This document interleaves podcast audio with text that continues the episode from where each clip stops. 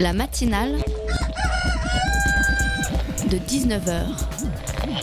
Et bah, c'est une émission qui parle de société, politique, euh, Culture alternative. On va aussi parler de sport, euh, de gens dans la rue. et l'actualité en règle générale. On va peut-être parler des corbeilles à linge pas en osier d'Auvergne. voilà, il y aura, il y aura des invités. Sociologues, des invités chercheurs. Les invités ne diront que des choses intelligentes. Ça va peut-être s'étriper un peu de temps en temps, mais La matinale de 19h, du lundi au jeudi jusqu'à 20h sur Radio Campus Paris. Chers auditeurs, personnellement, je suis le genre de type à me féliciter intérieurement quand il m'arrive, par un sursaut écologique surhumain, de jeter mon mégot de cigarette à la poubelle. Ma mère, qui comme toute bonne mère me parlait des ours polaires qui fondaient sur la banquise dès que je laissais une lumière allumée dans la maison, s'en arracherait les cheveux, mais c'est comme ça. Je suis pas vraiment sensibilisé aux questions écologiques, je fais le tri sélectif mollement, je ronchonne parce qu'il faut aller jeter le verre dans un conteneur dédié, je grogne vaguement quand un imbécile s'employant à imbéciler dans mon périmètre jette son papier de sandwich par terre. Ça ne va pas chercher beaucoup plus loin. Les ours polaires continuent de fondre avec la glace de l'Arctique, les imbéciles jettent leur papier de sandwich par terre et moi, j'adresse de temps à autre un vague regard intéressé au marché coopératif, histoire de me donner bonne conscience sur le chemin de mon double cheese bacon. Pourtant, il y a quelque chose qui m'intéresse dans ces idées de jardin coopératif, de potager des luttes communes, de courgettes participatives.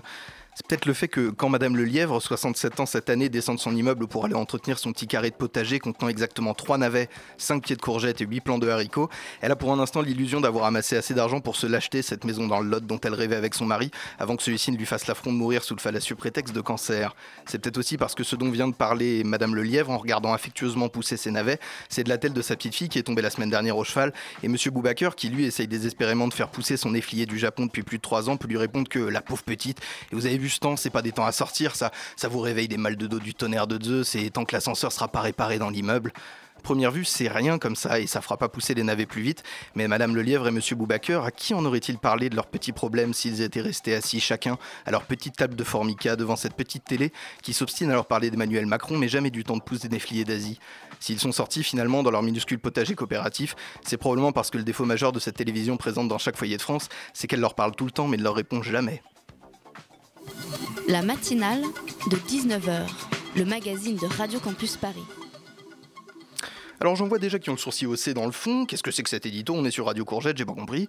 Sachez que pour votre information, que nous recevrons la semaine prochaine le représentant d'une cité agricole coopérative implantée à Colombes et que je lui dédie cette, cette, euh, pardon, éditoriale. Oui, messieurs, dames. Au programme de cette matinale de 19h, du théâtre et du reportage. En première partie d'émission, Guillaume Barbeau, fondateur de la compagnie Coup de Poker, nous parle de sa dernière pièce On a fort mal dormi, qui explore l'univers des sans-abri. C'est à l'affiche du théâtre du Rond-Point jusqu'au 12 mars. Puis un reportage de Léa Capuano qui a suivi des écrivains publics et les personnes qu'ils aident au quotidien. À écouter à débattre, ce sera en deuxième partie de la matinale de 19h sur le 93.9 FM. C'est parti? Je suis en train de me préparer en fait. Je, vais me faire ramasser incognito euh, cette nuit par le bus de ramassage de la police euh, qui ramasse les, les clodos dans la rue pour aller au centre d'hébergement et d'accueil à Nanterre. Je crois que c'est le seul moyen de savoir ce qui s'y passe vraiment. Voilà. J'ai la trouille. C'est- con. hein. D'ailleurs, je pense que je, ne cours aucun danger, quoi, ou, presque pas, c'est vrai. Je, le ferai pas si. D'ailleurs, je ne sais pas si j'ai vraiment le droit de faire ça. Je suis qui pour faire ça Bonjour. Je m'appelle Jean-Christophe Quenon, je suis comédien, euh, je vais avoir 45 ans, j'ai trois enfants, je vis à Paris, je suis belge. Bon allez, on me fait signe, il faut que j'y aille, sinon je vais rater le bus. Ça va On y croit? Allez, c'est parti.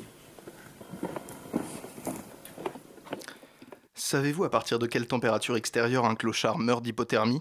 Interroge l'acteur Jean-Christophe Quenon devant la salle du théâtre du Rond-Point. 16 degrés. Le metteur en scène Guillaume Barbeau adopte, adapte pardon, Les Naufragés avec Les Clochards de Paris et Le Sang Nouveau est arrivé, deux essais de l'anthropologue, psychanalyste, philosophe et romancier Patrick Declercq, qui dans les années 1990 a exercé auprès des sans-abri comme consultant au centre d'accueil et de soins hospitaliers Le Cache de Nanterre. Bonsoir Guillaume Barbeau. On a entendu le teaser de votre pièce dans lequel Jean-Christophe Quenon passe de son statut d'acteur d'abord à celui de l'anthropologue Patrick Declercq qui lui-même compte se faire passer pour un sans-abri afin de vivre de l'intérieur les violences qu'il connaisse. Ma première question elle est simple, comment avez-vous découvert le travail de Patrick Declercq Euh, J'ai découvert le travail de Patrick de Clercq euh, il y a 10 ans. Euh, en fait, à la base, je suis comédien avant d'être metteur en scène. Euh, et j'étais dans une école qui s'appelle l'ESSAD, l'École supérieure d'art dramatique, qui est à Paris. J'avais un prof de dramaturgie qui s'appelait Michel Archimbault et qui m'avait dit Tiens, tu devrais aller lire ça, on pourra en faire un spectacle.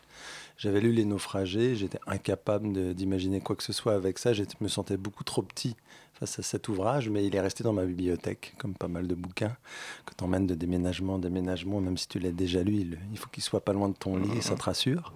Et j'en avais acheté un deuxième dans la foulée, où quand tu découvres un auteur, tu as envie de tout acheter de l'auteur, mais tu prends pas le temps de lire tout ce que tu viens d'acheter. Et euh, ça s'appelait donc Le sang nouveau est arrivé. Et celui-là, il est resté dormir dans ma bibliothèque quelques années. Et un peu par, euh, par hasard, euh, je l'ai lu il y a trois ans, quatre ans. J'ai lu ce deuxième livre. Je me suis dit, ça, ça ferait un super spectacle parce que la parole était plus, euh, plus incisive, écrit un peu plus au vitriol, quelque chose de vraiment très percutant. Et j'ai replongé dans les naufragés et je me suis dit, bah, en fait, il faut faire un mix des deux et en faire un spectacle. Mais entre la première et la deuxième fois où j'ai lu ces textes, il y avait 7-8 ans qui étaient passés et quand même aussi peut-être un peu plus de maturité de metteur en scène et peut-être d'homme aussi. Voilà. Je suis d'une autre cuidance absolue. J'ai oublié de euh, vous préciser que je On serai les soutient, naturellement on les accompagne. et accompagné absolument des, des, des Voilà. soutiers euh, de saison de, que sont Julien et Marion qui seront avec moi pour cette heure de euh, matinale. Est-ce que vous pourriez juste euh, rapidement, euh, Guillaume Barbeau, nous euh, présenter ces deux livres en fait De quoi parle-t-il? Qu'est-ce qui, qu'est-ce que vous avez lu euh, dans les dans l'œuvre de Patrick Declercq Euh, les naufragés, en fait, c'est donc le livre le plus connu de Patrick de Clercq, qu'il a écrit euh, alors qu'il était. euh, en fait, il était anthropologue, sociologue, comme vous avez dit. Et en fait, il a, il a été 15 ans le psy des clodos, pour aller très vite, pour faire une sorte de. un peu de, de phrase choc comme ça. Mais il a été vraiment le, psy euh, pour les clochards au centre d'accueil et d'hébergement à Nanterre pendant 15 ans, jour et nuit, 24 heures sur 24, 7 jours sur 7. Il a travaillé, ils étaient deux avec le docteur Patrick Henry. Et, euh, et en fait, il devait faire un, comme un mémoire pour ses études à côté. Et il en a sorti finalement un livre qui est Les Naufragés. Au moment où le livre est sorti, je pense que ça devait être plutôt confidentiel, sauf que ça a fait un énorme boom. Ça s'est énormément bien vendu. D'ailleurs, euh, à l'époque, Nanterre voulait plus ou moins essayer d'interdire la sortie du livre parce qu'en Ah. fait, il déclarait et il dénonçait tout ce qui s'y passait. Ça n'a pas marché, c'est sorti. Et, euh, et le deuxième livre, c'est plutôt en réaction à ce premier livre où il a cru qu'il allait se passer plein de choses, et il s'est rien passé, de, en tout cas politiquement parlant, et donc il a écrit un deuxième livre, un pamphlet des années plus tard, pour râler, pour pousser un dernier coup de gueule sur ce qui s'était pas passé suite à son premier livre. Est-ce que vous pouvez nous décrire euh, rapidement ce centre d'hébergement à, Nanterre dans lequel euh, Patrick Declerc va en bus? Alors ça dépend de quelle année. Parce que justement dans le spectacle on parle des années 80 et euh, aujourd'hui ça a beaucoup changé. Aujourd'hui le Bah, docteur on- Je veux bien un avant et un après. à ce moment-là.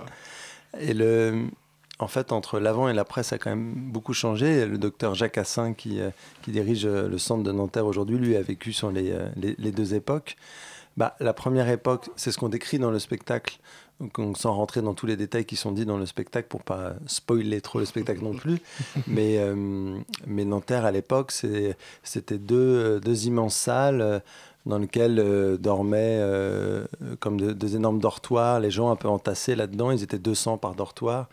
Et De Clercq a vécu plusieurs nuits en faisant semblant d'être à clochard juste pour voir ce que c'était que de dormir de l'intérieur et où c'était la douche obligatoire. D'ailleurs, au départ, c'était même le ramassage obligatoire, ce qui n'existe plus aujourd'hui. Mais avant, les clochards dans les années 80, on les obligeait à rentrer dans un bus et à les foutre à Nanterre. On les obligeait à s'habiller de telle manière, on les obligeait à prendre la douche, on les, on les euh, au karcher, à la, à la, à la brosse pour, euh, pour animaux ou à la brosse pour, pour, euh, pour nettoyer la rue. Euh, Enfin, c'était horrible. Et, euh, et ils dormaient là-dedans. Et en fait, personne, il n'y en a aucun qui voulait aller à Nanterre parce que c'était hyper dangereux. Et aujourd'hui, ça va un peu mieux. Ça s'est humanisé, comme il dit, dans les années 2000. Ils ont voulu humaniser les centres d'hébergement. C'est le mot qu'ils ont employé, vraiment. Et aujourd'hui, c'est beaucoup plus propre. Les chambres sont pour six personnes. Euh, voilà, ils ont, euh, ils, ont des ils ont plus des grands dortoirs. C'est un peu plus surveillé. Mais voilà, mais c'est aussi dangereux. Et vous avez pu y aller justement, euh, visiter ce centre Ouais. euh, pour mettre la, la- la pièce en scène, je vais y arriver. Je l'ai- je- en fait, on est euh, allé au centre après avoir fait le spectacle. Parce qu'on voulait le faire en fonction des écrits et on voulait essayer de retranscrire ce que De Clercq avait vécu et parce que nous, ce qu'on avait vécu. Par contre, quand la pièce était, était montée, on est allé au centre d'hébergement de Nanterre et c'est pour ça qu'on a rajouté à la fin du spectacle une sorte de nota bene un peu après les applaudissements en disant voilà, Nanterre, c'est plus comme ça aujourd'hui, ça a changé à tel et tel moment, à tel et tel endroit, à telle façon de voir les choses. Vous avez dit, pardon, Mais non, c'est moi qui y vais parce que c'est moi le patron. Vous avez dit dans une interview que vous pensiez connaître les sans-abri avant de lire De Claire. Ça veut dire que qu'est-ce que vous, qu'est-ce que vous en avez appris de, de cette vie-là? Euh, J'en ai appris que c'était bien plus atroce que ce que je pouvais imaginer. Et ce que les gens peuvent imaginer Aussi, je suppose. Moi, je, disons que vraiment, quand j'ai fait ce spectacle, et encore aujourd'hui, Jean-Christophe, le comédien comme moi, on n'est pas du tout des spécialistes de la question. Enfin, on, on, est là, nous, avec nos outils de théâtre, pour retransmettre ce que, et retranscrire au théâtre ce qu'a dit De Clercq. Mais c'est lui le spécialiste, c'est pas nous. Et euh, moi, j'ai de la chance, je vis à Belleville, pas loin d'ici, du studio d'enregistrement. J'ai une jolie femme, je vais bientôt être papa. Euh, la vie va bien, je fais du théâtre, je suis au théâtre du Rond-Point. Enfin, donc je me sentais pas très légitime au début mmh. d'ailleurs de parler de ça. Mais je connaissais les clochards comme tout le monde en fait, de les croiser, etc. Mais j'ai jamais été bénévole dans des associations. Mais en lisant le bouquin et en travaillant là-dessus, j'ai vu comment l'horreur, l'horreur de la rue, et comment c'est un crime qu'on laisse faire tous les jours dans nos rues et comment c'est une horreur, mais vraiment sans nom. Il y a une très grande interaction avec le public euh, dans votre pièce. Euh, Jean-Christophe euh, Quenon, l'acteur au début, est assis avec le public, puis commence, commence à l'interpeller, à discuter avec lui, puis se lève et, joue. Et tout au long de la pièce, il y a beaucoup d'interrogations du public. Qu'est-ce que vous en pensez? Alors, pourquoi on est, ce qui fait qu'on est très loin d'un monologue plus, plus, théâtral et habituel, on va dire. Alors pourquoi ce choix d'interaction si forte? Euh, Je ne sais pas si c'est, j'utiliserais moi le mot interaction. Je dirais que l'idée était plus qu'un spectacle, c'était d'essayer de, modestement, hein, mais de faire une rencontre. C'est ce que j'ai toujours dit aux comédiens. J'ai dit, on va essayer de tenter une rencontre. Parce que moi, c'est ce qui m'intéresse au théâtre, dans tous mes spectacles. Et euh, là, plus particulièrement, c'est d'être ensemble. Et comme je viens de dire juste avant, on n'en sait pas plus que le spectateur et on n'est pas plus spécialiste que lui. Donc ensemble, on va. C'est pour ça qu'il part du public. Euh, c'est je suis comme vous et je vais m'interroger comme vous, sauf que moi j'ai appris le texte de De Clercq. C'est ça que je. C'est le principe de la représentation. Mais sinon, moi en tant que citoyen, en tant que Jean-Christophe Quenon, moi mettant en scène Guillaume Barbeau, j'en sais pas plus. Donc après, euh, c'est que ça reste un échange, même si on n'attend pas de réponse du spectateur, c'est pas interactif à cet endroit-là, mais c'est d'être ensemble. D'ailleurs, les lumières, on est tous éclairés, on est tous dans le même espace pour penser ensemble la chose. Oui, assez sombre d'ailleurs. La lumière La lumière, il n'y a, pas beaucoup de lumière. Est-ce que c'est fait exprès aussi d'avoir cette ambiance sombre Une espèce de minimalisme comme ça de, mm. du décor de Ouais, alors après c'est drôle parce que pour la lumière, euh, on est quand même en plein feu pendant la moitié du spectacle. Ouais, moi j'allais dire, en ayant vu la pièce aussi, enfin justement, euh, avec la personne avec qui j'étais, on est sorti en se disant, tiens, il y avait une très grande précision dont la lumière était, dans, la façon dont la lumière était gérée euh, tout au long du spectacle. On a l'impression que vous avez pris beaucoup de soin à gérer ça. Ouais, en fait, c'est un plein feu au début. Et d'ailleurs, le, spectateur est éclairé à 95% du temps du spectacle. Mais euh, pour être dans le même espace. Mais après, c'est vrai que petit à petit, sur 40 minutes, sans qu'on s'en rende trop compte. On isole petit à petit le comédien sur le plateau, mais ça se fait vraiment tout en douceur. Mais j'ai travaillé avec une éclairagiste qui s'appelle Marise Gauthier, qui est une immense éclairagiste du théâtre, qui a travaillé avec des gens comme Claude Régis, entre autres. Mmh. Et on a travaillé euh, sur très peu d'effets de lumière pour que ça se voit à peine, mais que, mais que ça crée une sensation pour le spectateur. Comment est-ce que vous évitez, euh, c'est un sujet qui est d'une violence extrême, comment est-ce que vous réussissez à sensibiliser un, spectateur à cette violence sans euh, tout de suite le, choquer, le brusquer? C'est une vraie, vraie question qu'on s'est posée du début à la fin. Et euh, je pense qu'on a essayé en tout cas de passer par la rencontre, ce que je disais tout à l'heure, par l'acteur, par Jean-Christophe, qui je crois est une... Moi je cherchais un ogre tendre, J'espère, je crois que j'ai trouvé mon ogre tendre pour ce spectacle et que quand même il a une sorte de capital sympathie, je crois, assez immédiat et qu'on a un peu envie de l'aimer, de lui faire un gros câlin et que mine de rien ça, bah, c'est euh, une manière d'être dans l'empathie, c'est une manière d'avoir envie de l'écouter et d'avoir envie d'aller au bout de l'aventure avec lui. Après, euh, des fois il y a des spectateurs qui se bouchent les oreilles, il y a des spectateurs qui ne veulent pas entendre. Il y a même, on joue aussi ce spectacle en appartement par exemple et pas que avec le décor chez les gens. Il n'y a pas longtemps, il y a de personnes qui sont sorties de l'appartement, qui ont pris leur voiture et qui sont rentrées chez eux. Ce qui n'arrive absolument jamais. Puis c'est violent quand même de sortir de l'appartement alors qu'on est invité chez quelqu'un. Et juste, voilà, ils veulent pas. C'est pas que les mots sont vulgaires ou quoi du tout, mais juste ils veulent pas entendre cette réalité-là. Mais là, en même temps, euh, c'est intéressant de, de, se dire ça. C'est que le théâtre apporte peut-être quelque chose. C'est que c'est pas si facile que ça de l'entendre et que c'est peut-être on n'est pas tant au courant que ça ou on veut pas l'entendre en tout cas. On va revenir sur cet aveuglement voulu euh, peut-être de la part des spectateurs et juste des gens en général après une petite pause musicale.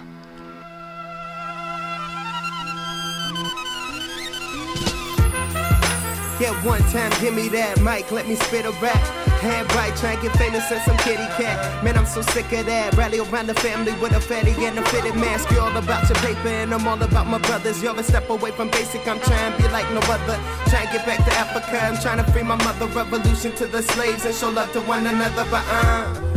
Have I come too late? How the church turned you from God and got you pledged into a state? Is that a lie? And if so, then do I gotta wait? Mr. President, not trying to sound a rate, but I must have missed the big picture, son. They send Whitey to the moon while a rat just bit my cousin. I got no money to save her. Now I'm selling weight to a couple neighbors. I'm on my last bone and I'm looking home for a savior. Maybe someday, yeah, maybe someday. I'm trying to find a loophole. They telling me it's one way. I'm on my last dollar, but it's all good. I'm okay. I'm not one to complain, cause they don't care no way. Blunt for my mind. OE for the old days. No dogs learn new tricks. I'm stuck in my old ways. So to the bottom of the bottle, stuck on replay. All of a sudden, I'm reminded why we play and we say, There's gotta be a way, someday I'll feel better. Maybe someday. Maybe someday I'll be free. Maybe someday I'll be the king. Someday. There's gotta be a way, loving. I'm hoping maybe someday I'll feel better. Maybe someday. Maybe someday I'll be free. Maybe someday I'll be the king. Someday. Maybe someday I'll be in the right with the Lord. I won't have to fight with my niggas. I'll be posted in the valley all white, no triggers, cruising down in Van Nuys. Maybe someday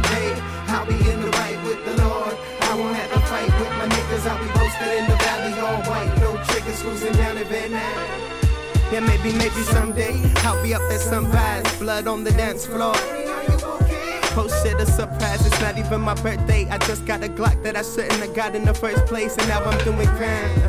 The hour hand is passing, your ass is doing time. I need new friends, cause once I was the cool kid like a room mat. Now I'm on my Nestle weed, Wesley Black. Don't stress them. I got that ounce waiting in the back for a night to get on. Yo, it's flight, we gone. I heard they got the flyest women chilling out in Milan. Tomorrow they can have them, but tonight they'll be yours. Yeah, next year I'll quit this drinking, but tonight it's the proms. And Vegas isn't Vegas, less I'm calling you gone. It seems today that we're asking for a future of destruction. All of a sudden, reminded what we pray. There's gotta be a way, loving. I'm hoping maybe someday I'll feel better. Maybe someday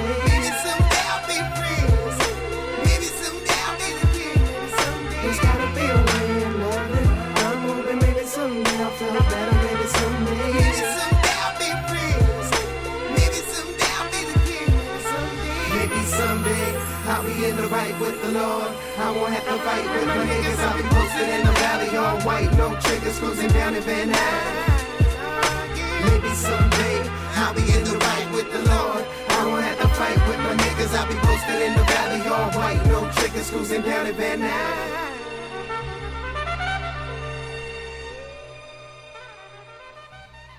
petite trompette qui meurt dans la nuit. La fin de la récréation, on vient de s'écouter Some Days de Charles X sur le 93.9 FM, la matinale de 19h, ça continue. La matinale de 19h, le magazine de Radio Campus Paris. Nous sommes toujours en compagnie du metteur en scène Guillaume Barbeau pour sa pièce On a fort mal dormi à l'affiche du théâtre du Rond-Point jusqu'au 12 mars. Euh, Julien, il me semble que vous aviez une question. Cette pièce est très simple au niveau des décors, donc euh, quelques planches seulement. Euh, pourquoi ça? Est-ce que c'est pour que chacun se fasse sa propre représentation? Oui, on s'est beaucoup posé la question de l'espace. Euh, mais en fait, de faire un espace réaliste, de- c'était un peu compliqué. euh, parce que d'un seul coup, comme l'acteur, je lui demandais de tout sauf d'imiter le clochard, de faire semblant d'être le clochard. Il n'y avait rien de pire que de faire ça. J'allais pas faire semblant de mettre une route ou de mettre un trottoir sur le plateau. Et donc on a joué au début sans décor longtemps pour, quand on répétait. Et euh, pour la petite histoire, ce- ces planches de bois, elles existaient dans l'endroit où on a répété, qui est un studio, un studio de répétition qui s'appelle les studios de Vircourt, que je co-dirige à côté de Poitiers. Et on cherchait pour euh, improviser. Il y avait ça qui traînait, un peu des trucs de récup. Et d'un seul coup, on s'est dit, bah, tiens, on va les emmener avec nous, comme ça il y aura un peu une histoire. Et puis très vite, en fait, ça s'est retrouvé un peu comme un radeau. Et, euh, et on trouvait ça assez joli, comme le livre s'appelle Les naufragés, qui se monte sur une sorte de radeau, comme ça, un, ra- un radeau des médusés, comme ça. Et euh, c'est en périphérie. L'intérêt, c'est que c'est complètement d'un côté du. C'est à court, complètement à court. C'est euh, c'est assez étrange. On, ça serait plutôt normalement dans le sens de lecture européen, plutôt à jardin normalement.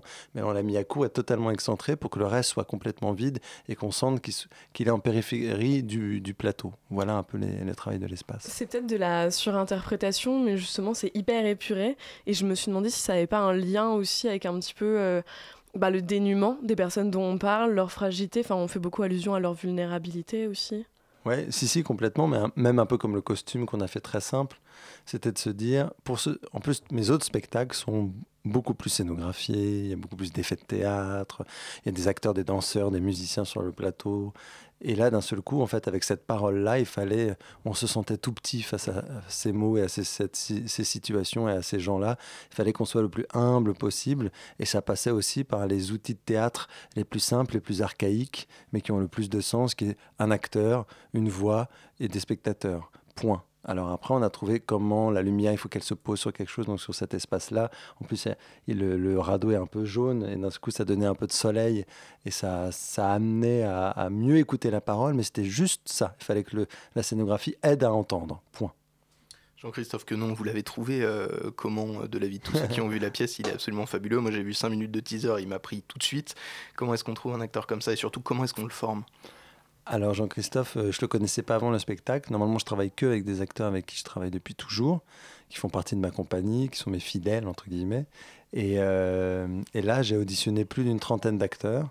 Il se trouve que c'était un ami d'amis d'amis, voilà, mais qui a passé l'audition comme tout le monde. Et, euh, et, voilà, ça a duré tout un temps d'audition. Et très vite, je me suis dit, voilà, l'ogre tendre que je cherche, il est là très rapidement, il y a eu un, il y a on le sent, quoi, qu'il se passe quelque chose. D'ailleurs, je crois que je l'ai déjà dit un peu pour rire, c'était loin d'être le meilleur à l'audition. Mais je sentais qu'il y avait une aventure commune qu'on pouvait vivre ensemble avec ce, avec ce spectacle-là.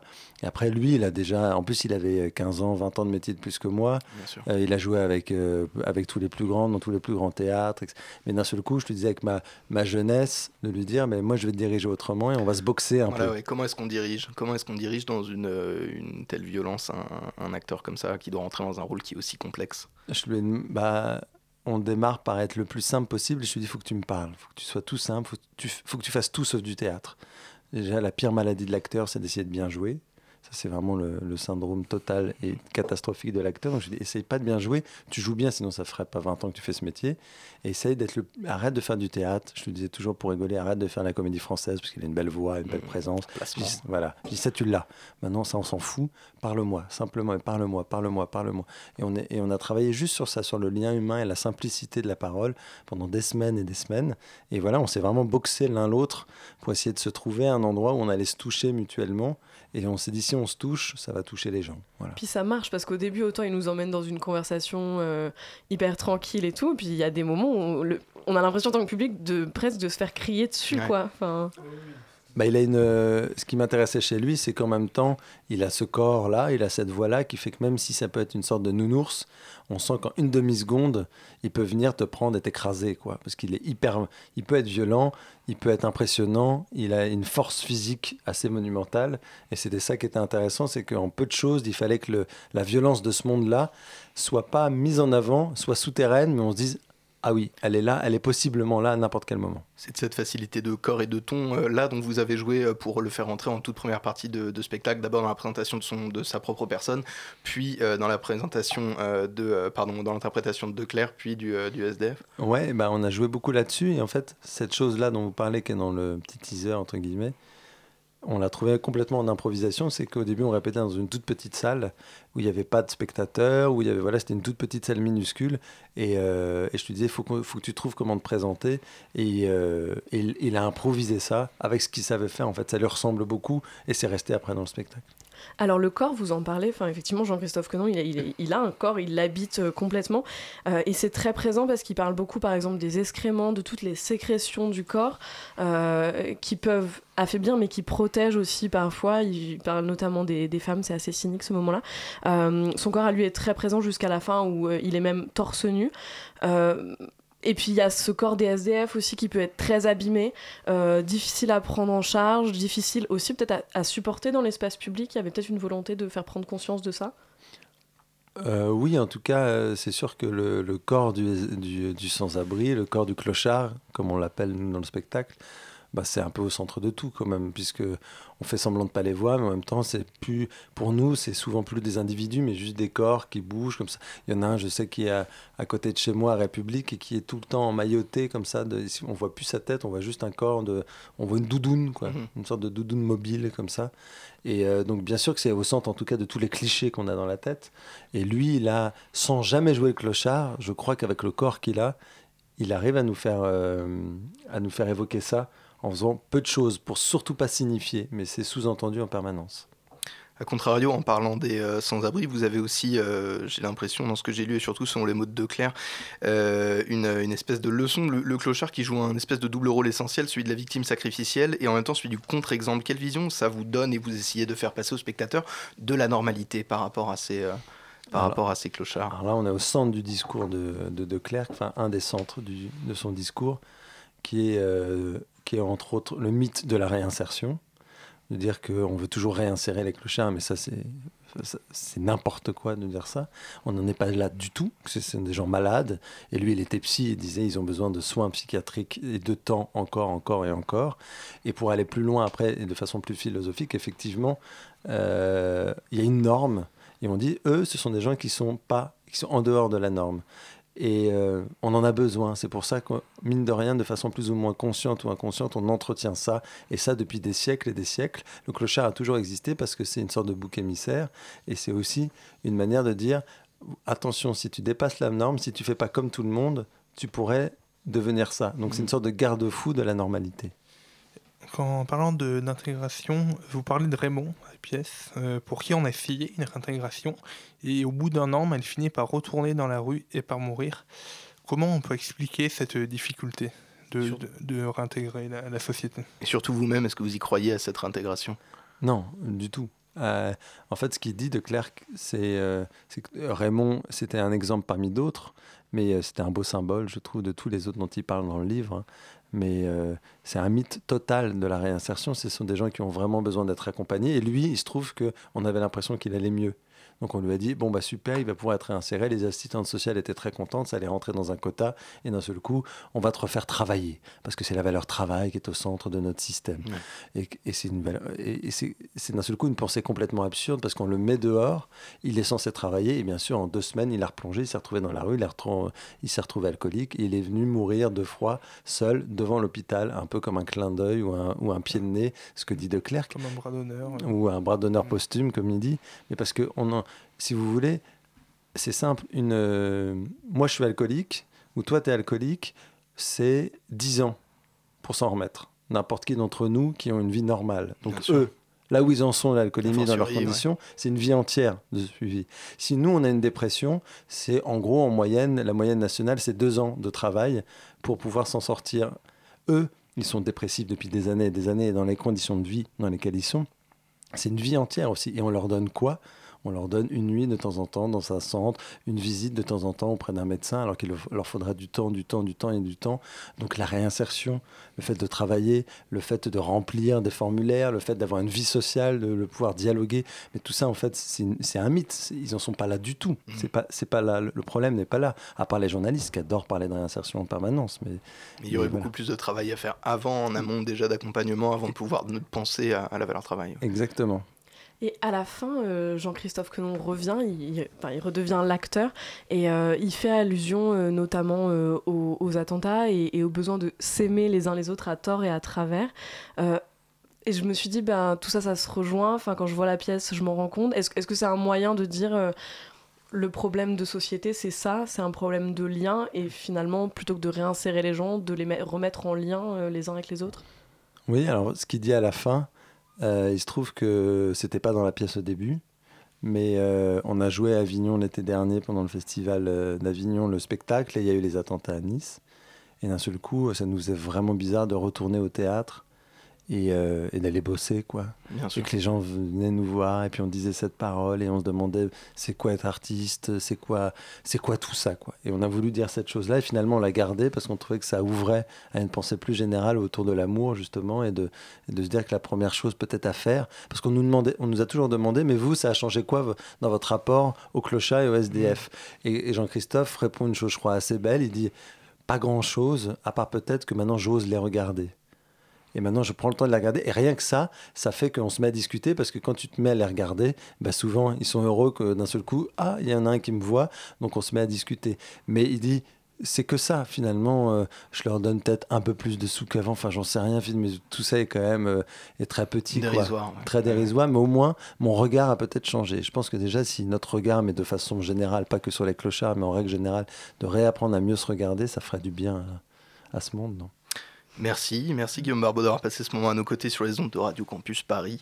Euh, je le rappelle, votre spectacle On a folle fort mal dormi pardon, se joue jusqu'au 12 mars 2017, du mardi au samedi à 20h30 et le dimanche à 15h30. Petite pause musicale, profitez-en pour aller aux toilettes.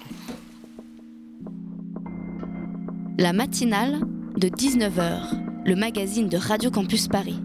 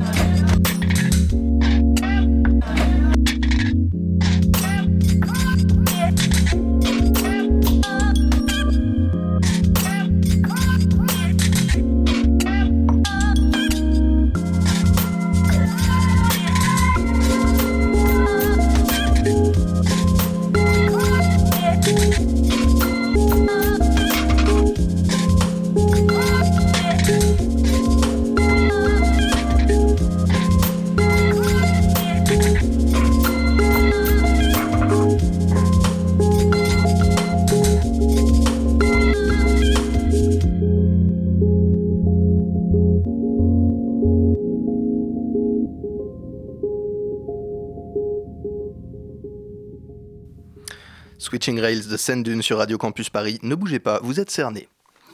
La matinale de 19h, le magazine de Radio Campus Paris. À une époque où la technologie prend de plus en plus de place dans notre société, les jeux vidéo se dessinent sur un nouvel avenir et tentent de s'ouvrir à un nouveau public. Ce week-end, Tessa est partie à la Zoo Machines Exhibition, une exposition de jeux vidéo pas comme les autres, pour rencontrer Antoine Eren, son coordinateur, l'occasion d'en savoir un petit peu plus sur la création de jeux alternatifs.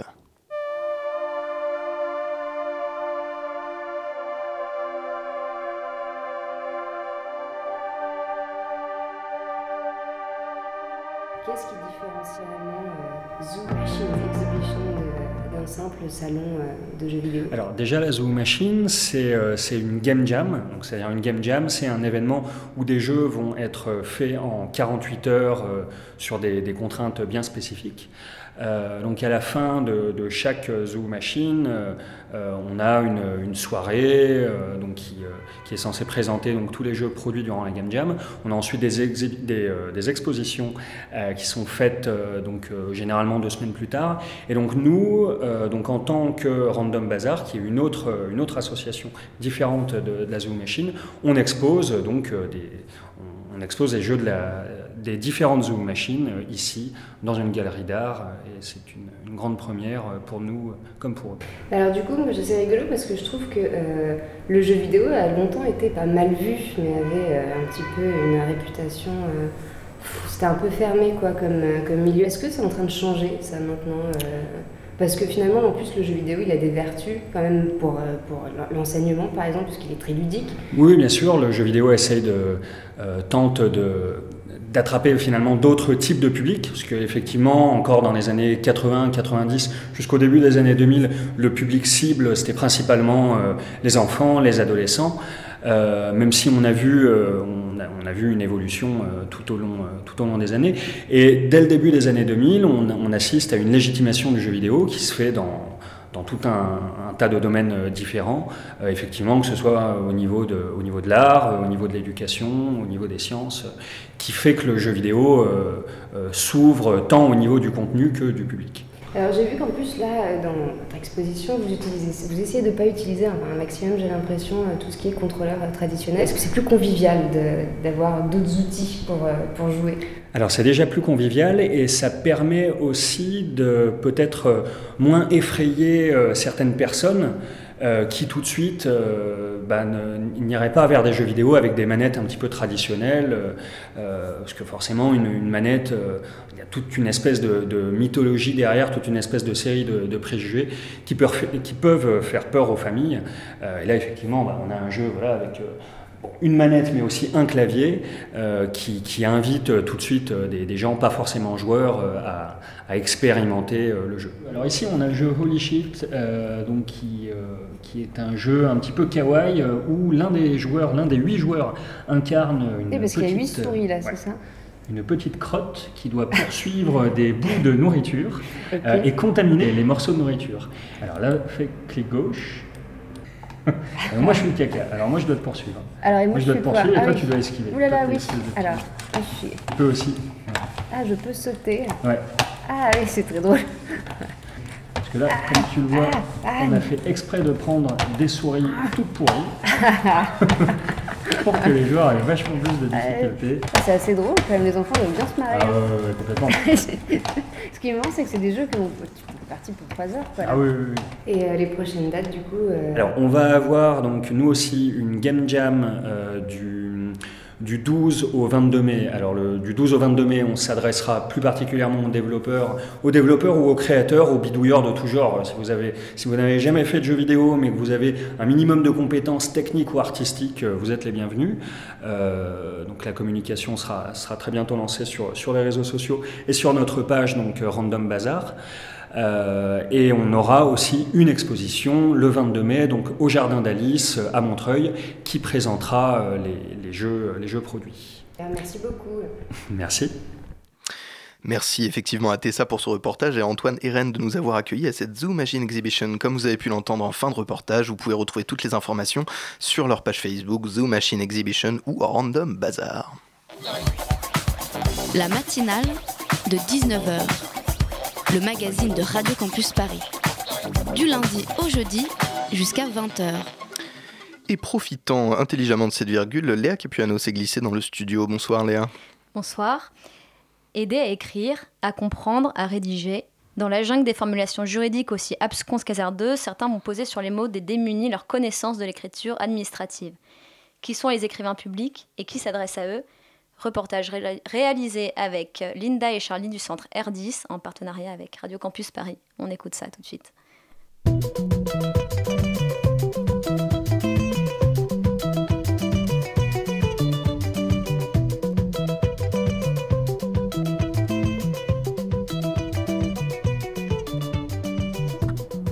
Voilà, ça marche.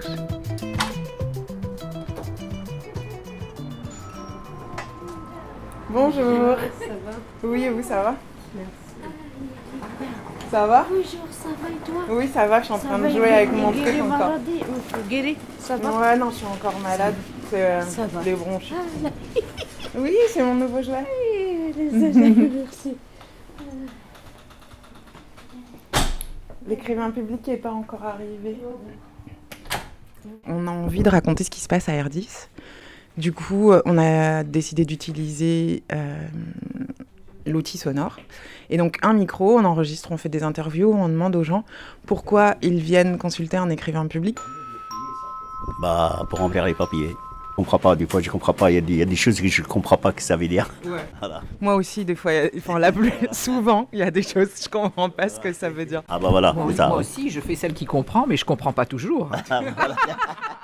moi, je m'appelle Françoise et je viens du 5e arrondissement. Je viens faire écrivain public, euh, en général, la permanence du vendredi matin. Bonjour, euh, je m'appelle Anna Tariel de Vidas. Quand je suis arrivée dans le quartier, j'ai pensé que je voudrais euh, aussi contribuer un peu à, ce quartier, le connaître, connaître mes voisins aussi. Et donc, je suis tombée sur R10 et j'ai commencé aussi à, à participer de cette manière. J'ai aussi pensé euh, personnellement que je ne savais pas faire grand-chose de mes mains, mais finalement, je me suis dit, mais moi, je sais dire et écrire, c'est déjà pas mal. Est-ce que tu connaissais la fonction d'écrivain public avant d'intervenir à R10 Très vaguement. Il y a cette euh, fonction qu'on a euh, dans, je sais pas, je sais pas d'où elle vient, de, de mythe, de conte, de, de celui qui écrit des lettres d'amour, euh, de ce genre-là. Euh, évidemment, euh, ce n'est pas le cas euh, euh, à R10, sauf une fois, ça m'est arrivé d'écrire une lettre très très personnelle. Ben, C'était une lettre qui euh, demandait euh, à une personne de, de revenir à l'autre. J'ai écrit une fois euh, au pape aussi. Oui, c'était une personne qui, voilà, qui voulait rentrer dans les ordres et, et les ordres ne voulaient pas d'elle. Donc elle a décidé qu'elle voulait écrire directement au pape.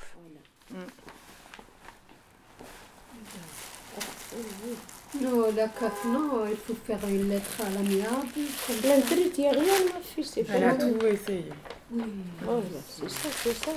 Pas de chance. Le panardoualo, rien. Je suis une vieille femme de 72 ans. Euh, à la retraite. Donc, euh, j'étais directrice d'école maternelle et puis avant institutrice. J'ai toujours travaillé dans le dixième.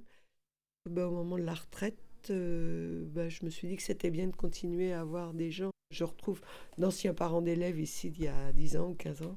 Écrivain public, c'est pas du tout écrire des lettres d'amour, malheureusement. C'est remplir des papiers casse-pieds, c'est téléphoner à la CNAF, c'est téléphoner à la sécurité sociale et faire des dossiers de demande de logement et de CMU. Enfin, c'est très utile. hein. Je viens ici parce que j'ai des papiers à remplir. J'ai de, des imprimés à remplir, tout ce que j'ai dit. euh, J'ai des courriers, des, des fois je ne comprends pas qu'est-ce que ça veut dire. Je dis pas que je ne comprends pas le courrier, mais il y a des fois j'ai des difficultés de. Des, je sais pas comment je vais expliquer. Il y a des fois j'ai des difficultés à fournir tout ce qu'ils demandent. Il y a plein de papiers à demander certaines fois, il y a des- plein de choses à demander. Ça fait un bon moment que je suis en France, mais il y a des fois, j'ai des doutes. Est-ce que c'est bien ça ce ce qu'ils demandent ou pas? Est-ce que c'est bien ça qu'il faut fournir ou pas? Et comme j'aime bien avoir les dossiers en bonne euh, condition, c'est pour ça. À chaque fois j'ai un dossier, je me présente au centre pour qu'ils puissent m'aider à ranger ces dossiers, à mettre en règle ces dossiers. Ils ont peur, en fait, ils sont tellement habitués à ce que leur démarche aboutit pas, qu'il manque quelque chose, qu'ils sont complètement paniqués. Je suis pas bien cette, euh, cette semaine-là. Merci. Qu'est-ce qui se passe? Je suis fatigué, j'ai pas trouvé la, la solution comme, comme je veux. C'est en assistance, en assistance Assistante Oui. sociale? Oui. Non, c'est un écrivain public. Un écrivain. C'est elle la- l'assistance. Non, moi je suis pas assistante sociale Ah, non Bonjour, je vous appelle d'un centre social du 11e, euh, pardon, d'un centre social du 10e. Il y a un habitant du 11e qui est là qui souhaiterait consulter une assistante sociale. C'est pour une première fois. Est-ce que vous pouvez m'indiquer les horaires de permanence? Bien sûr, alors le matin c'est à partir de 8h30 Mhm. et l'après-midi à partir de 13h. C'est tous les jours sans rendez-vous. hein. Je vérifie quand même auprès de mes collègues s'il y a bien de la place. Mhm. Un petit instant. Je vais lui demander.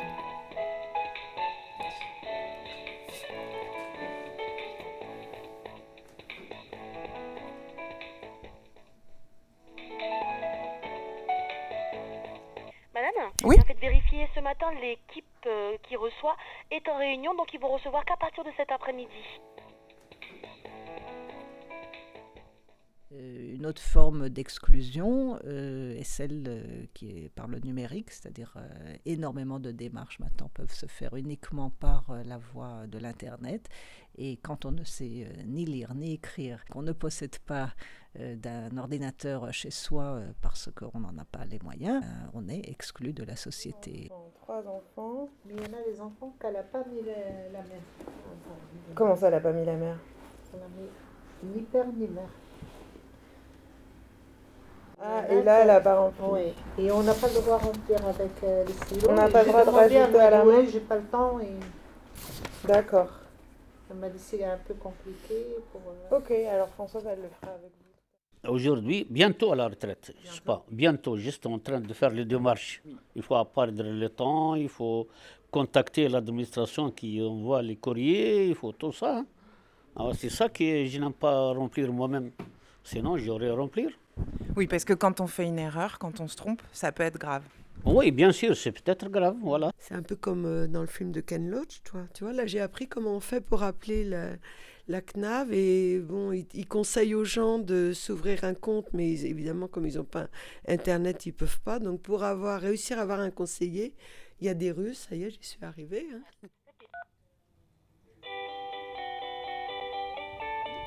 Merci de bien vouloir patienter, un conseiller va vous répondre.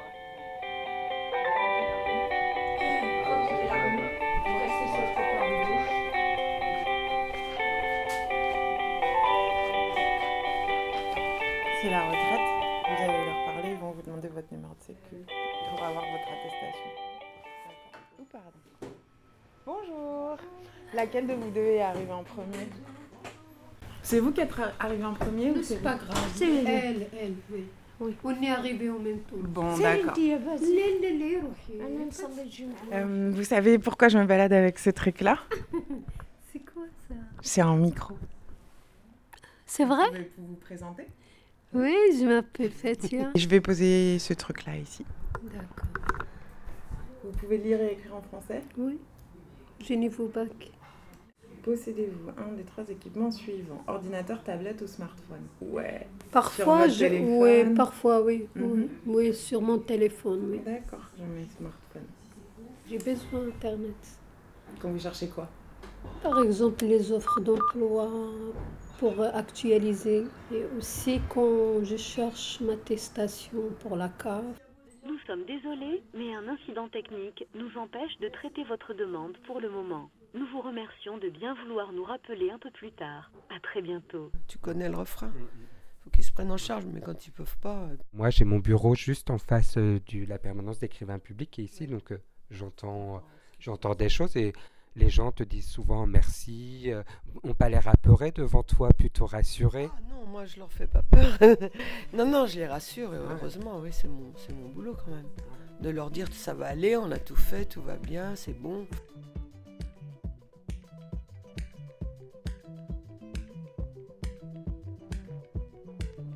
Enfin, sauf là, tu vois, il y avait une dame, je lui ai dit, normalement c'est bon, mais peut-être qu'il va manquer quelque chose parce que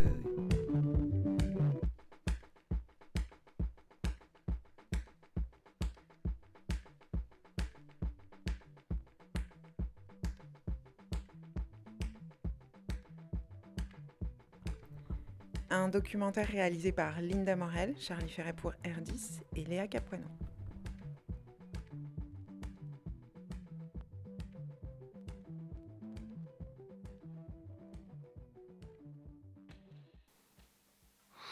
Léa Capuano est avec nous dans les studios de Radio Campus Paris pour parler euh, de ce documentaire. Bonsoir Léa.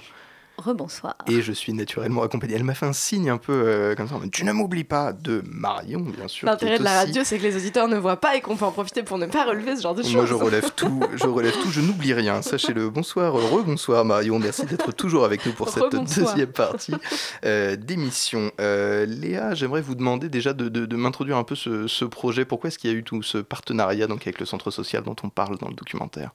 Alors, euh, ce, ce reportage, en fait, euh, part d'une rencontre, d'une rencontre euh, entre Linda et moi.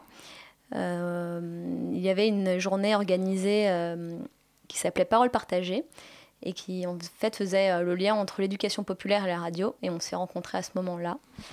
Et il s'est avéré en fait qu'elle travaillait euh, dans le centre social, enfin, en fait elle est animatrice dans le centre social tout près de chez moi, du coup on s'est recroisés et on s'est dit bon bah en fait on va travailler ensemble. Et c'est ce qui s'est passé. Et puis il y a aussi une deuxième raison à ça, du coup. Mhm. Euh, Il y a cette rencontre bien sûr, mais il y a aussi euh, leur volonté à eux euh, de raconter ce qui se passait dans le, dans le centre social. Et ils voulaient vraiment faire sortir les voix de, de R10, c'est comme ça que s'appelle le centre social. Est-ce que vous pouvez nous présenter un petit peu ce centre social? Déjà, on est où? Ouais. On est dans le 10e arrondissement, donc dans le Babelville. Mhm. Euh, il le présenterait mieux que moi, mais, euh, mais en tout cas, euh, euh, moi j'ai travaillé avec eux sur la permanence de l'écrivain public, euh, qui accueille euh, tous les matins, je crois, euh, des personnes qui ont besoin d'aide pour faire leur papier.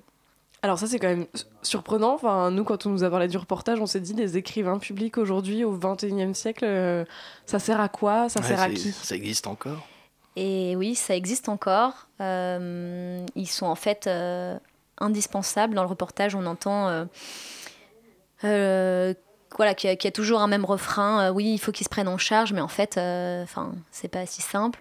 Il y a tout un langage très précis d'administration qui est jamais commun Mm. à, Que moi-même, je ne comprends pas d'ailleurs. voilà, hein. Ouais. on peut avoir un doctorat en, je pense, en philo, Linguistique. en, en linguistique, voilà, et, et- et on peut ne pas comprendre ce genre de choses. Enfin, vraiment, c'est très complexe. Ça, c'est un, un des premiers éléments. Le deuxième élément, c'est que il y a un passage au numérique euh, qui peut être problématique. Euh, tout se fait désormais par Internet. Il faut avoir une adresse mail. Donc, euh, j'entendais une histoire d'un d'un homme de 85 ans qui devait avoir un mail pour refaire son passeport. Sauf qu'à 85 ans, euh, Oui, bien sûr. voilà, il faut qu'il se crée une adresse mail, c'était pas possible. Et puis, il faut apprendre dès l'ordinateur pour pouvoir se créer cette adresse mail. ouais. Complètement. Donc, enfin, en fait, ça le rendait fou furieux, quoi. Et, euh, et un autre des problèmes, c'est que les administrations reçoivent de moins en moins, euh, ou alors sur des horaires euh, toujours plus, plus complexes et moins étendus. Donc, donc tout ça est... fait que les écrivains publics sont indispensables, en fait. Hmm. En plus de ça, effectivement, vous parliez de, de, de cette heure du, euh, du numérique. Ça devient pratiquement, c'est un rôle qui se- qui s'étend parce qu'on n'est plus seulement dans l'aide à la rédaction, mais aussi dans une aide à l'appréhension de tous les outils numériques pour laquelle la majorité des gens qui justement peuvent être soit trop âgés, soit pas du tout formés, euh, sont complètement novices par rapport à cette question. Les écrivains publics, en fait, leur rôle, c'est vraiment euh, d'aider à écrire. Ils ont, ils- enfin, il y a certains écrivains publics qui ne touchent même pas l'ordinateur parce qu'ils considèrent que c'est pas leur rôle. Et, euh, et, euh, enfin, ce qui est complètement justifié. Leur, enfin, leur rôle à eux, c'est euh, de lire les papiers, d'expliquer, euh, de et, et d'aider à la rédaction, en fait. Donc, c'est d'autres personnes qui s'occupent de l'accompagnement pour, pour le numérique, en tout cas. Et est-ce que dans ce centre-là, peut-être, ils disaient que. Est-ce est-ce qu'ils étaient parfois confrontés à des gens qui savaient pas du tout lire, pas écrire et qui venaient pour ces raisons-là, en dehors juste des problèmes numériques? Euh, pff, hum, il me semble, mais bon, je, je- je- voilà, euh, que euh, que c'est pas vraiment un problème de savoir lire ou écrire. Enfin, en tout cas, c'est pas le, le seul problème. C'est le, le vocabulaire. On peut savoir lire et écrire, mais le vocabulaire est tellement compliqué que Mhm. finalement, euh, ça suffit pas, quoi.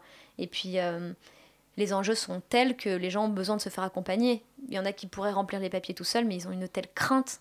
Enfin, Ouais, les enjeux sont, sont tels, quoi, que ce soit pour la retraite, pour la sécu, pour la banque, euh, pour obtenir un appartement, pour euh, euh, les allocations handicapées et tout ça, les enjeux sont tels que euh, ils, ont, ils ont trop Ouais. peur en fait. C'est là que la phobie administrative devient pas un bon mot euh, du, du grand monde, mais une réalité sociale assez, euh, assez captivante. ouais, Exactement. effectivement.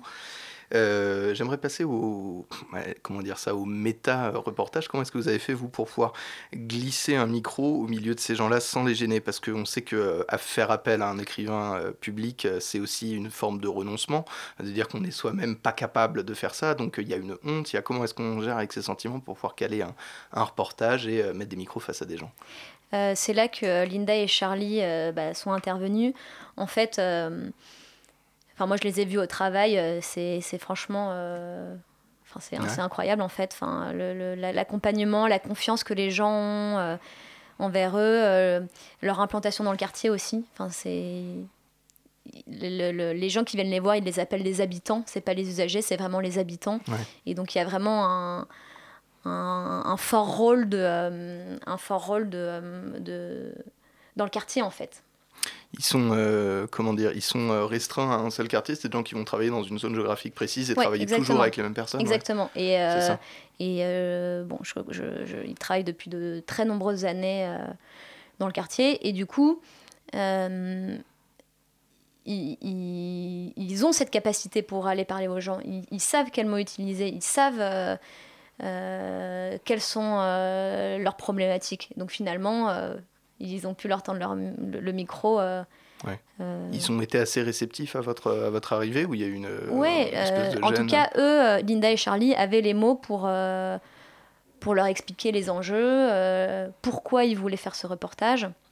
Donc ça, juste pour revenir euh, rapidement là-dessus, euh, Charlie m'a expliqué que euh, ils utilisent en fait les méthodes de la pédagogie Freinet, donc qui est, euh, qui est une- bon, je sais, c'est un, pédagogue qui a travaillé beaucoup avec l'école Mhm. et tout ça. Mhm. Et ce pédagogue proposait de faire euh, le journal de l'école. D'accord. Et, euh, et sauf que le- la problématique de l'écriture est quand même compliquée. Euh, et, et donc ils ont décidé d'utiliser la radio. Parce que la vidéo, c'est, enfin, l'image, ça peut être aussi... euh, C'est plus troublant encore, c'est plus encore. intrusif encore qu'un micro. Exactement. ouais, ouais. Et, euh, et finalement, le son, c'était quelque chose euh, d'assez chouette. Euh, et voilà, du coup, euh, c'était assez évident pour eux euh, d'aller, euh, d'aller tendre le micro. Enfin, vraiment, ils, ils se, ils- ils se sont servis finalement de cette casquette d'animateur pour aller poser les questions. Et, euh, et je trouve que ça se sent dans le reportage. On Ouais, sent beaucoup euh, d'humanité et de, euh, et de, de, de liens qu'ont ces animateurs-là avec les habitants. Et Dieu sait qu'on ne manquera jamais assez d'humanité. Merci Léa Capuano d'avoir été avec nous dans ces studios. La matinale de 19h, il est 19h58 et 58 secondes, ça commence relativement à être terminé. Je profite des quelques dizaines de secondes qui me restent pour remercier tous ceux qui m'ont accompagné lors de cette émission.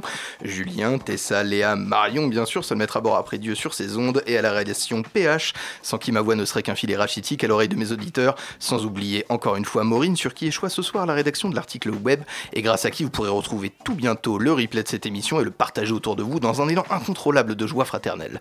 Rediffusion de la matinale demain à 13h sur le site de Radio Campus Paris et la radio numérique terrestre. C'est l'heure de l'émission Pièces détachées. Comment va la vie sous vos latitudes? Oh, Elle va super bien. Ça me fait plaisir. ça. Toujours bien. Toujours. Alors ce De soir, quoi on parle?